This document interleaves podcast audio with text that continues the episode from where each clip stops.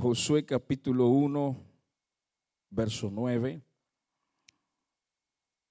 Como decía mi pastor David, todo este mes se está hablando de visión, de conquista, y es que cuando el Señor trae esa palabra, es para llevar a la iglesia a un nuevo nivel en el espíritu.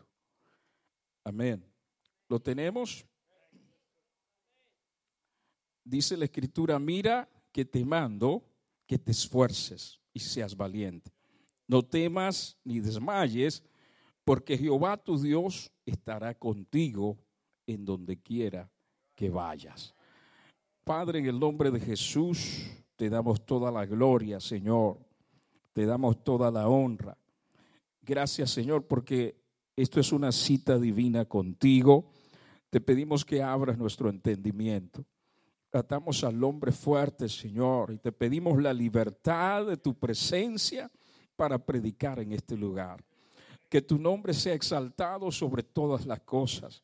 Que no sea yo, Dios, que no sean mis palabras, sino que sean las palabras de tu Espíritu. En el nombre de Jesús. Amén y amén. Dile un aplauso al Señor, tome su lugar. Gloria a Dios. En unas dos o tres horas nos vamos. Quiero predicar acerca de visión y conquista. ¿Cuántos tienen visión en este lugar? Amén. Tenemos visión de parte de Dios. Él nos ha dado su palabra y Él nos ha llamado con un propósito en su presencia. El verso que leímos dice, mira que te mando que te esfuerces. Hay personas que necesitan esforzarse. Y seas valiente, no temas ni desmayes, porque Jehová tu Dios estará contigo en donde quiera que vayas.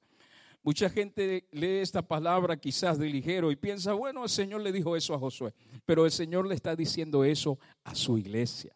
Es, el Señor te está diciendo eso a ti. Tres veces el Señor le dice a Josué, sé fuerte y valiente, porque el temor es muy contagioso. Dile a tu hermano, ten cuidado con el temor. Cuando te acercas a alguien que tiene temor y empiezas a prestar atención a, lo que esta persona teme, seguramente si no tienes cuidado, tú vas a tener el mismo temor. Hay personas que te dicen, cuidado, no vayas por ahí porque pasó esto y tal cosa. Y si usted presta atención, está bueno que eh, alguien nos diga, mira, ten cuidado con esto y con lo otro, pero no podemos andar por la vida con temor.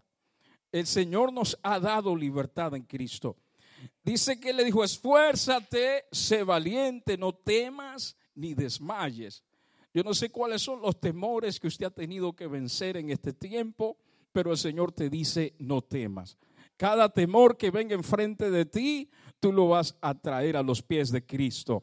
Y le va a decir, Señor, no voy a temer porque tú eres mi fortaleza, tú eres mi fuerza y en ti he puesto mi confianza. Mira que el Señor a veces te va a llamar a hacer cosas que tú no quieres hacer. Yo recuerdo que cuando estaba asistiendo a la iglesia me sentaba en la primera fila y lo menos que yo quería era pasar enfrente ni hablar en medio de tres o cuatro personas, porque yo empezaba a temblar como un tren.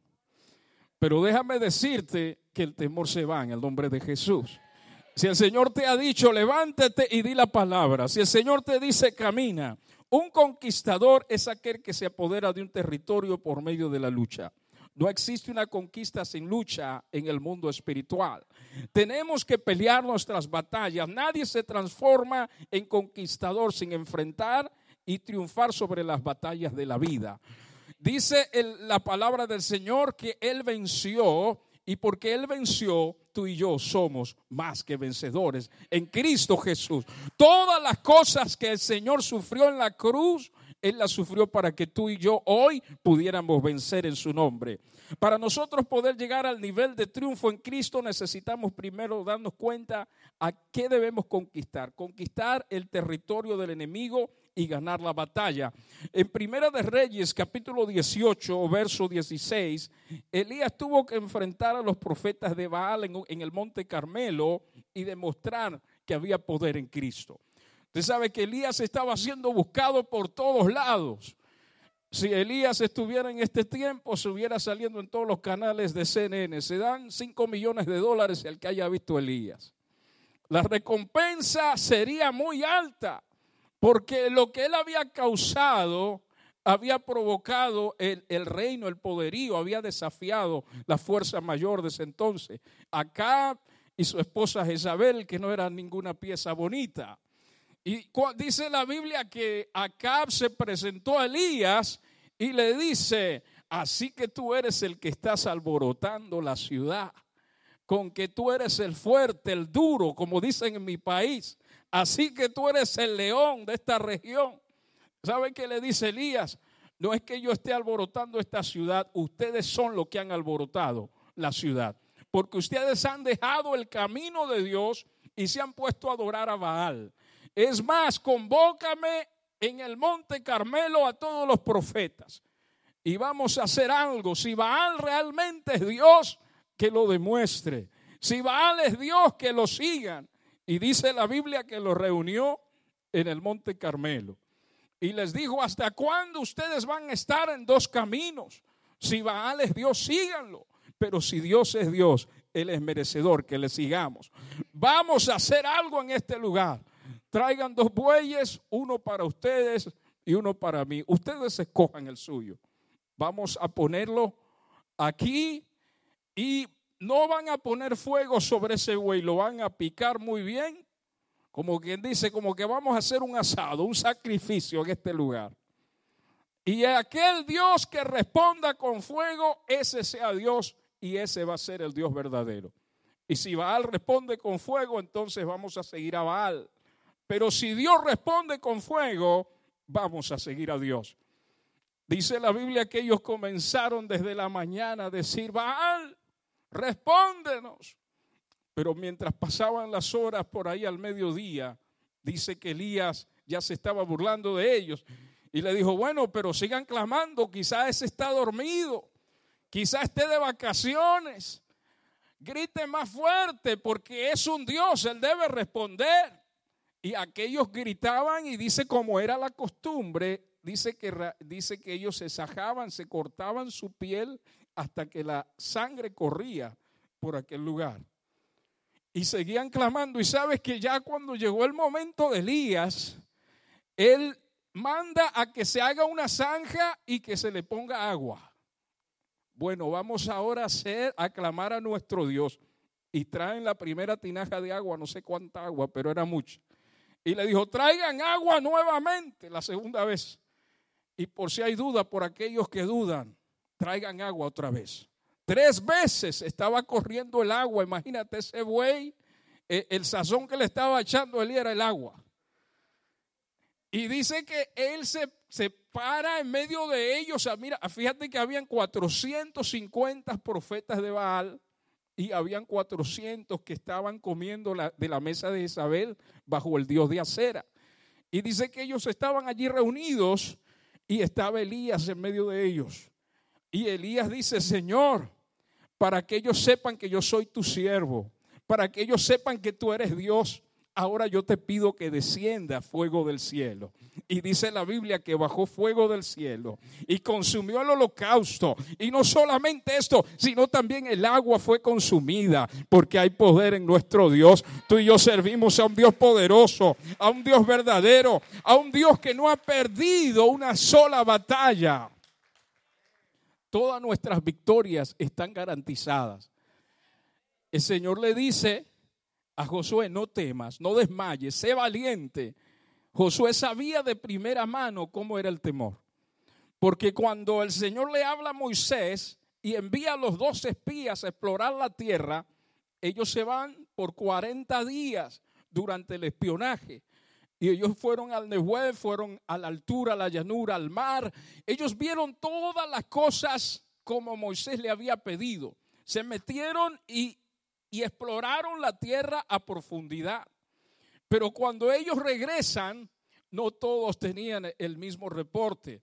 Por eso es que en la iglesia de Dios es importante que estemos atentos a su palabra, porque muchos están viendo la visión de una manera y otros la están viendo de otra. Pero el Señor quiere que nos enfoquemos en su palabra, que miremos al blanco, que es Cristo, de donde viene nuestra victoria en todo tiempo. No es en los hombres, tu victoria viene de allá arriba. Nadie te va a levantar, es el Señor que te va a levantar.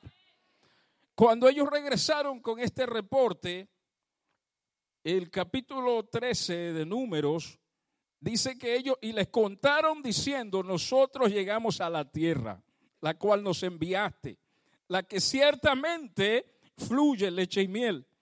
Este es el fruto de ella. Trajeron un gran racimo de uvas entre dos.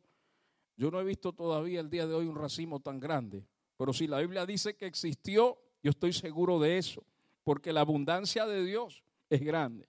Escuché de un país, creo que Almolonga, no sé si Guatemala, donde el fruto crecía de una manera impresionante. Venía gente de todo lugar y del mundo a, ver si realmente el fruto de esa tierra era como la gente decía.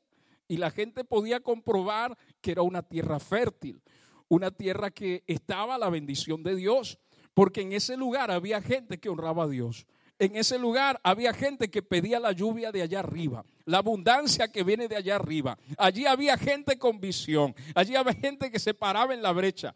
La gente que ha ido a mi país, la República Dominicana, y ha, visitado Haití, se dan cuenta que de un país a otro hay un cambio drástico en el sentido que la tierra en la República Dominicana es bastante fértil comparado a la tierra de Haití.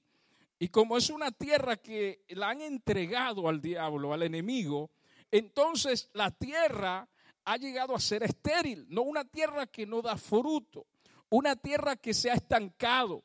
Por eso es que la iglesia tiene que orar por la tierra.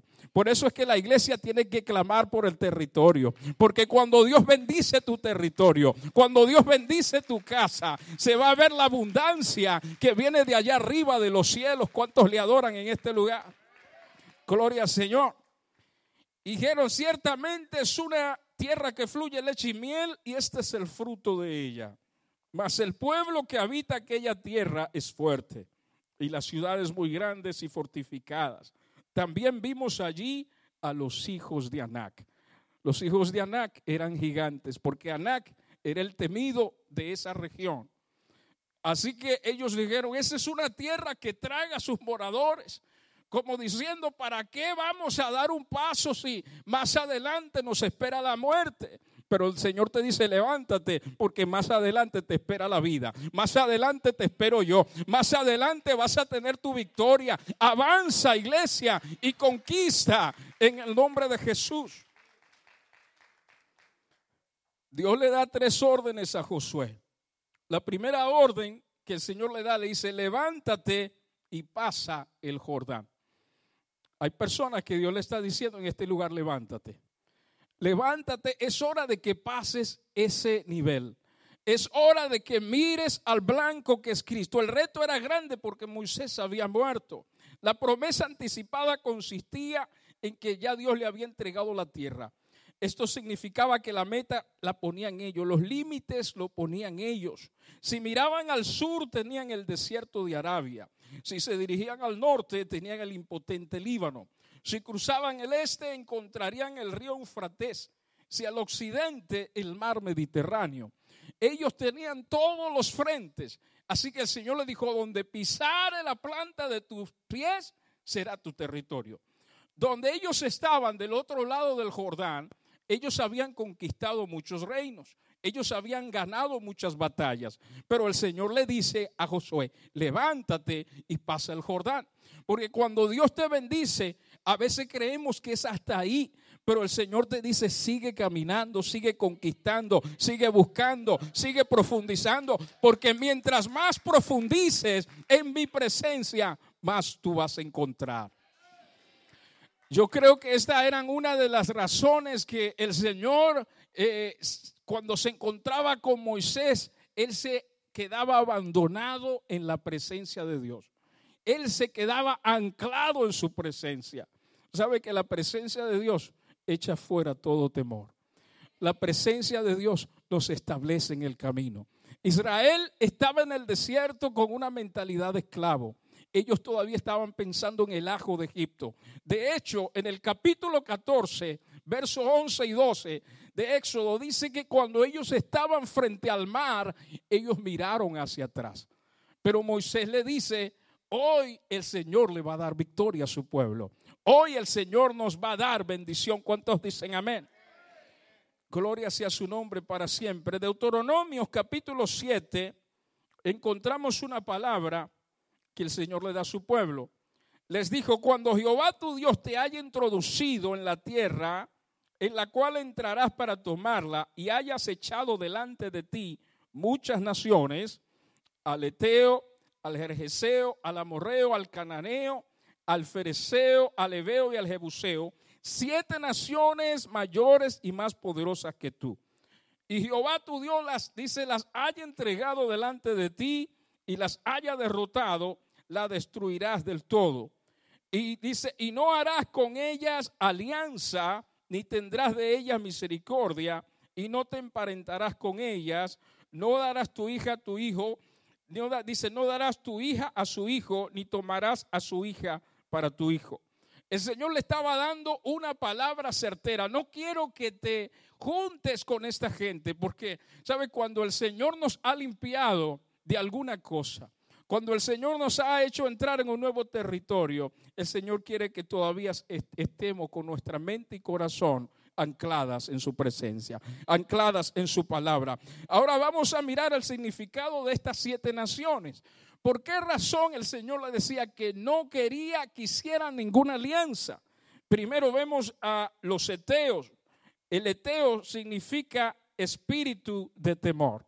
El Señor no quería que ellos tuvieran ninguna alianza con personas que tenían un espíritu de temor. Para poder conquistar tenemos que aprender a vencer el temor. Los temores nos hacen ver siempre los problemas más grandes que a Dios. Y sabes una cosa, Dios es mucho más grande que el problema. Dios es mucho más grande que el imposible. Dios es mucho más grande que la situación. La palabra declara en Romanos capítulo 8, verso 15, nos anima diciendo, pues no habéis recibido el espíritu de esclavitud para estar otra vez en temor, sino que habéis recibido el espíritu de adopción por el cual clamamos, Abba, Padre, gloria sea al Señor. El Señor no te ha dado un espíritu de temor, sino un espíritu de fe, de victoria, de dominio propio, de templanza, de mansedumbre en Cristo Jesús. Todas estas cosas son beneficios de aquellos que han creído en un Dios vivo. Segunda nación, el Jerjeseo. Esto significa el que retrocede. Israel quiso retroceder, pero Dios no quiere ninguna alianza con aquellos que constantemente están pensando en el pasado es que en el año tal yo había hecho esto, es que en mi país lo otro y aquello. Todavía tienen una mentalidad de Egipto, pero el Señor te ha traído a una nueva tierra, el Señor te ha traído a una nueva nación para que tú veas sus bendiciones, para que tú arrebates lo que Dios tiene para ti en esta nueva tierra. ¿Cuántos dicen amén? Dios es un Dios conquistador que nunca se rinde ni vuelve atrás. Dice la escritura en Lucas capítulo 9, verso 62, y Jesús le dijo, ninguno que poniendo su mano en el arado mira hacia atrás es apto para el reino de Dios. El Señor te ha traído hasta aquí para que tú venzas. El Señor te ha traído hasta aquí. El Señor te ha traído a esta iglesia para que tú crezcas en el Espíritu, para que tú entres en la, en la, visión del reino, para que tú conquistes la ciudad. No estamos aquí perdiendo el tiempo, estamos aquí adorando a aquel que vive y reina para siempre, aquel que está sentado en su trono para ver si hay alguien justo delante de su presencia. Yo creo que estamos en los tiempos finales. La tierra está gimiendo por justicia. Vivimos en un mundo que está peor que en los días de Sodoma y de Gomorra. Imagínate a Abraham intercediendo, Señor, si hubieran 50, ¿será que tú la vas a dejar libre? Y el Señor le dijo, si hubieran 50, yo no la destruyo. Señor, quizás no haya 50, quizás falten 5. Y el Señor dijo, por los 45 yo no la voy a destruir. Padre, no se vaya a enojar, estamos empezando a hablar. Quizás no hayan 45, quizás hayan 30 justos allí. Y el Señor dijo, bueno, por esos 30 justos, yo no la voy a destruir. Señor, veo que usted es sabio. Escúcheme una vez más. Y seguí intercediendo, Padre, pero quizás haya 20. Y el Señor dijo, por esos 20 no la voy a destruir. Quizás, Señor, no se vaya a enojar, quizás hayan 10. Y el Señor dijo, por 10 justos yo no destruyo a Sodoma y Gomorra. Pero sabes una cosa, solamente estaba Lot. El único justo allí, porque la Biblia ni siquiera declara que los otros eran tan justos por, un justo con toda su familia. Y aquellos yernos de Lot, mira si eran bárbaros cuando Lot le dice, yerno, despierten, Dios va a destruir esta ciudad. Aquellos se rieron, este hombre está loco. Yo creo que se le pasó el vino esta noche. Y aquellos no hicieron caso porque esta generación hace oído sordo a lo que Dios está diciendo. Pero estamos en la recta final. Cristo viene, Cristo viene por su iglesia.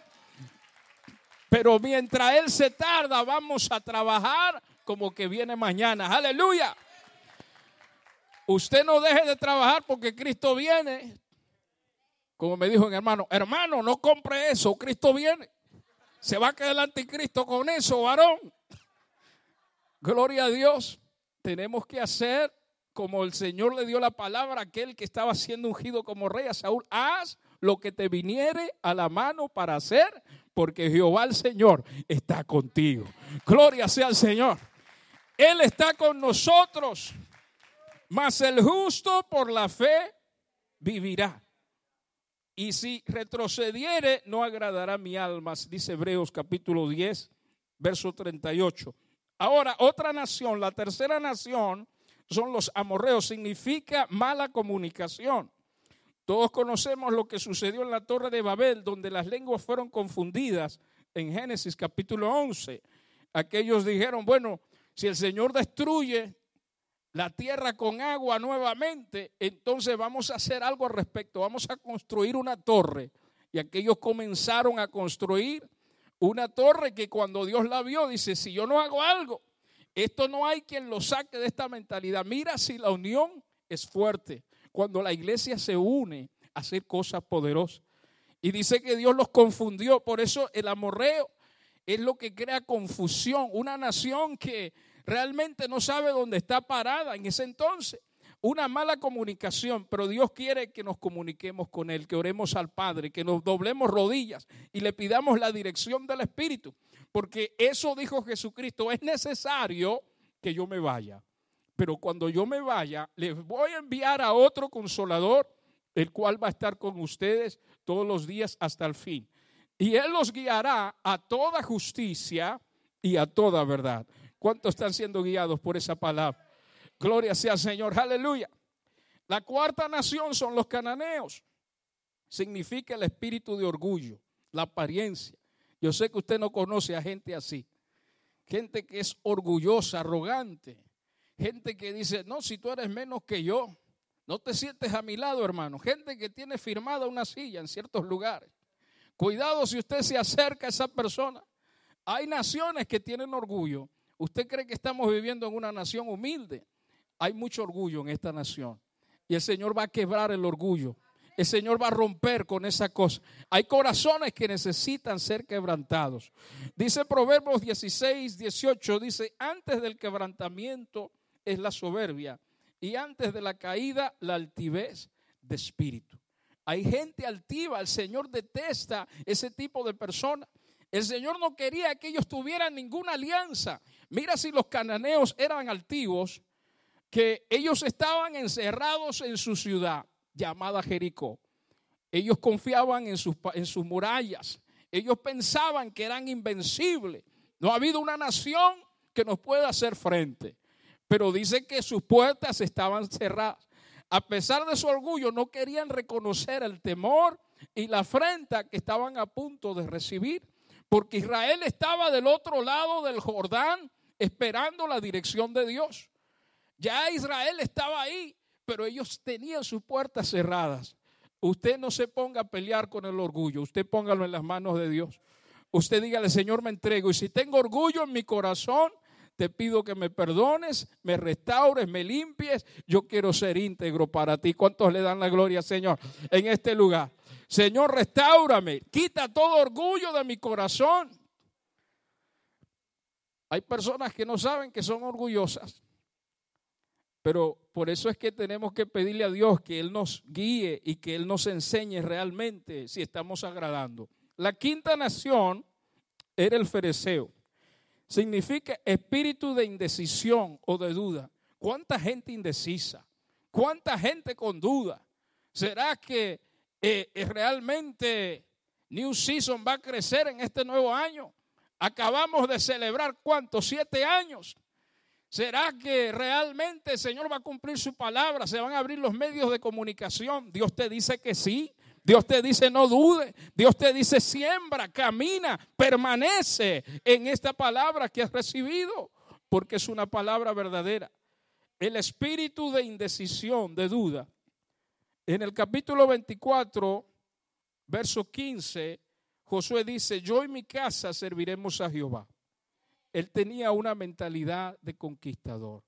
La mentalidad de conquistador es aquella que es firme y decidida, que no se conforma con menos que triunfar para la gloria de nuestro Dios. Usted no se conforme con menos, gloria al Señor. Hay que derribar todo espíritu de indecisión y de duda en la presencia de Dios. La sexta nación son los hebeos, significa adorador de ídolos. Hay gente que ha puesto otras cosas antes que Dios, ha puesto su familia antes que Dios, ha puesto el trabajo antes que Dios. Su tiempo se lo está dedicando a otra cosa y ha convertido de eso un ídolo. Pero el Señor nos llama a que derribemos todo ídolo. El Señor no quería que su pueblo tuviera alguna alianza con estos que adoraban a ídolos. La sexta nación, la séptima, Jebuseo, que significa vocabulario contaminado. ¿Cuánta gente que habla mal? Y ellos hablan como que nada pasa. Sabe que cada palabra que usted habla en el mundo espiritual negativa, usted está creando ataduras. Usted tiene que hablar palabras de bendición. Yo lo creo, yo lo recibo, así será. Porque Dios es el que tiene la última palabra sobre todas las cosas. Si Dios te dijo que te va a bendecir con salud, que te va a dar sabiduría, usted agarra esa palabra para usted. Dios te la ha dado en este tiempo. Un vocabulario contaminado. ¿Cuánta gente que lo único que habla es negativo? Yo no conozco a ninguna persona que tenga éxito hablando negativismo. No conozco a una sola persona.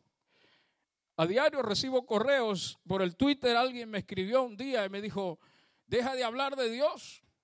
Tú no sabes lo que está pasando en el mundo. Mira, e, este mundo está llegando a su fin. Yo le digo, sí, se está llegando a su fin. Y si tú no te arrepientes, vas a estar en grandes problemas. Porque Cristo viene. Cristo viene. Gloria al Señor. Y Él viene por un pueblo arrepentido y que le espera. Gloria a su nombre. ¿Cuánto lo están esperando? Por eso tenemos que echar afuera todo el negativismo. Ahora, el Señor le dio tres órdenes a Josué. La segunda orden que el Señor le dijo, toma posesión de la tierra. El límite era todo lo que pisare la planta de vuestro pie. O sea que Josué no tenía que decir, bueno, voy a cruzar el Jordán y hasta aquí va a quedar todo. Él le dijo, todo lo que pisare la planta de tu pie será tu territorio. Para que usted pueda entender lo que estamos hablando acerca de conquistar, Dios quería que su pueblo tomara posesión de la tierra, pero había algo en ellos que le impedía hacerlo, la mentalidad de esclavo. Ellos seguían mirando hacia atrás.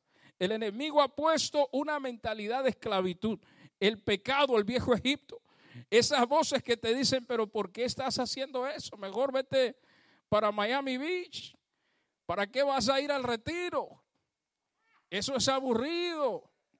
No vayas a la iglesia, esa gente es ignorante. El diablo te dice, yo no existo, Dios no existe, nadie existe. Gloria a Dios, cuánta gente confundida. Porque hay gente que se mete en el mundo espiritual y después dice, existe, y más adelante dice, oh, no existe. ¿Y en qué estamos? No hay fundamento, no hay un reglamento, pero lo que Dios dice es verdadero, Es cierto. Las cosas que no se ven, dice la Biblia, son eternas. Y estas son las que el Señor tiene preparadas para cada uno de sus hijos. Gloria sea al Señor. La tercera orden que el Señor le da, le dice, sé valiente y medita en la ley de Dios. Iglesia, tenemos que ser valientes, tenemos que tener coraje, tenemos que pararnos en los caminos. Yo estaba en Washington, D.C. hace unos meses y estaba en el Lincoln Memorial, un lugar importante en Washington donde Martin Luther King dio esta palabra, yo tengo un sueño. Y estaba hablando con el organizador del evento y se acercó una persona enojada y nos gritó diciendo, ¿qué está hablando ese predicador? Le decimos, ¿cuál es tu enojo? ¿Qué te pasa? Esto es un evento cristiano. No, no estoy de acuerdo. Él está hablando del matrimonio entre un hombre y una mujer. No estoy de acuerdo. Y uno dice, ¿por qué se levantan estos espíritus en medio de tantas cosas? Sabes que cuando la iglesia se levanta a declarar la palabra de Dios, el diablo se va a levantar. Pero iglesia, el Señor te dice, sé valiente. No importa lo que el diablo venga a decirte en tu cara, tú dile lo que dice la palabra de Dios, porque el Señor te va a respaldar. Gloria a Dios. Le dijimos a esta persona, quizás tú no estés de acuerdo, pero aquí estamos predicando a Cristo. Aquí, estamos, como le dije a, una persona que tocó un día a la puerta, mientras estábamos orando con unos hermanos, tocó eh, la puerta a uno de estos, yo le digo testigo de rayo va. Entonces me dice, ¿ustedes qué hacen? ¿Podemos hablar de Dios? Le digo, claro que sí, entre, estamos reprendiendo al diablo y sus demonios. Me dice, no, no, está bien, sigan. Y se fue de largo. Porque cuando usted está buscando de Dios, mucho, muy pocos se van a meter. Si son verdaderos, se van a unir con usted. Si son de Cristo realmente, ellos se van a unir a la palabra de Dios. No encontraron el camino estos muchachos. Tenemos que predicar la palabra de Dios y ser valientes. Tenemos que ser valientes. ¿Cuántos adoran el nombre del Señor? Adóralo porque Él vive y reina para siempre. Apocalipsis 21, verso 7 dice la palabra, el que venciere heredará todas las cosas. Y yo seré su Dios y él será mi hijo. Ahora, hay una palabra enfrente de ustedes, en este póster, en este banner, que dice Josué 21, 45, no faltó palabra de todas las buenas promesas que Jehová había hecho a la casa de Israel. Todo se cumplió. Esta palabra se cumplió sobre la casa de Josué. Pero sabes una cosa, esa palabra se va a cumplir sobre esta casa. Esa palabra se va a cumplir sobre tu vida. Es importante que te levantes y seas valiente. ¿Sabes una cosa? Cuando el Señor le dice a Josué que cruce el Jordán, realmente no era el mejor momento. Porque en el tiempo de la siega dice que el río se desbordaba. O sea, crecía el río y venían las corrientes muy fuertes. Pero Josué le dijo a, los sacerdotes, pongan sus pies firmes sobre las aguas. Y cuando ellos pusieron sus pies sobre las aguas, dice que las aguas se detuvieron en un montón. Se abrieron las aguas así como se abrió el mar rojo cuando Israel pasó en seco. Israel pasó y estaba el arca del Señor en medio del río. Allí ellos estaban esperando que todo Israel pudiera pasar. Y dice la Biblia que pasaron. Yo no sé si usted en algún momento ha pasado un río cuando ha llovido mucho y está desbordado. Yo recuerdo en la República Dominicana, estaba en una montaña con mi abuelo y había llovido mucho. Y estábamos ya muchas horas en la montaña y mi abuelo me dijo, Richard, agarra el saco, vamos a cruzar el río. Y yo le dije, abuelo, usted no está bien. Porque si yo cruzo ese río, yo voy a llegar a Haití. De tan lejos que me va a llevar, eh, me van a llevar esa aguas. Pero mi abuelo me dijo, sé valiente, vamos a cruzar el río. Créame que en esos momentos usted tiene que ser valiente. En esos momentos usted tiene que agarrarse de la mano de Dios. Yo no sé cómo este hombre hizo para agarrarse de rocas y me agarró de la mano. Yo estaba, hermano, gritando ahí. Yo no quería cruzar el río, Pero él me dijo, lo vamos a cruzar. Hay personas que tenemos que agarrar de la mano y decirle, mira, vamos a cruzar, vamos a avanzar. Apúrate, porque del otro lado nos espera la bendición.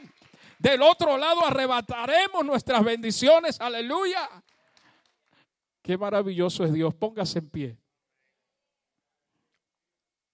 Él nos ha bendecido con toda bendición. Yo sé que Dios ha puesto en este lugar gente con visión y con conquista. Gente que está anclada en la roca. Si usted nos visita por primera vez y quiere ser parte de lo que Dios está haciendo en la tierra, porque estamos viviendo ciertamente tiempos finales, el reloj de Dios está a punto de marcar la hora cero.